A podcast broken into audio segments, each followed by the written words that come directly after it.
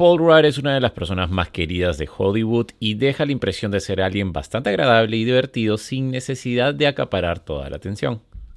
Y, aprovechando el estreno de Ant-Man Quantum Manía, decidí hacer un análisis sobre una de las cualidades más notorias y que lo hacen ser percibido como alguien divertido.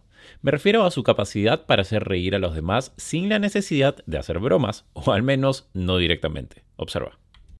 Puedes ver cómo Paul evita que la broma fracase y también valida a Jeremy Rayner por hacer la broma. Y es que cuando te sumas a la broma de alguien, le estás dando a entender que te gustó su chiste y que deben seguirlo.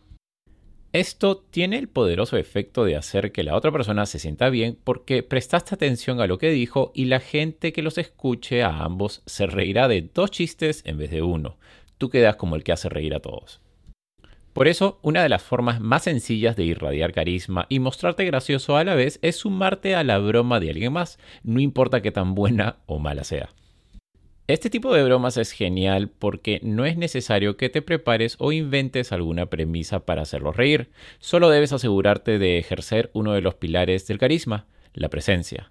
Así que, a partir de ahora, cada vez que estés en un grupo y alguien haga una broma, solamente pregúntate, ¿Qué puedo agregar para que esto sea aún más gracioso? Recuerda, una broma nunca debe ser barata. Todo lo contrario, debe ser ingeniosa y debe generarte beneficios. Los carismáticos lo saben muy bien y por eso apuestan por bromas que levanten el ego de los demás. De hecho, ni siquiera es necesario que agregues algo con tus palabras. A veces puede ser algo tan simple como imitar la posición de la otra persona. Observa. Espero que esta sencilla técnica te ayude a mejorar tus interacciones y te conviertas en alguien tan agradable como Paul Rudd.